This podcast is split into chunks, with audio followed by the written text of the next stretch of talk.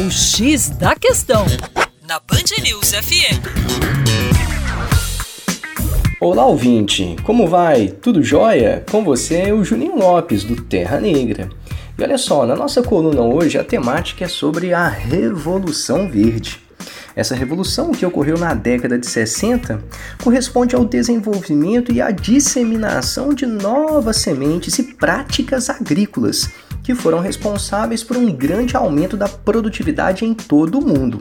Porém, esses ganhos de produção foram também acompanhados por um processo de latifundialização, ou seja, a concentração fundiária aumentou com a Revolução Verde, já que o pacote de inovações não foi acessível aos agricultores de menor renda. Somente os grandes agricultores tinham acesso a, a essas técnicas e tecnologias desenvolvidas pela Revolução Verde.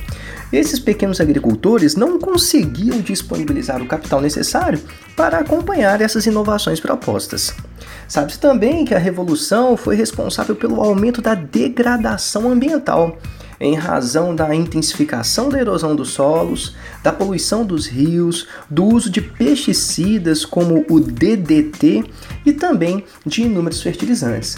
Portanto, que fique claro, a Revolução Verde conseguiu aumentar e muito a produção agrícola, porém, as consequências negativas são bem presentes. É isso aí, para mais acesse educaçãoforadacaixa.com.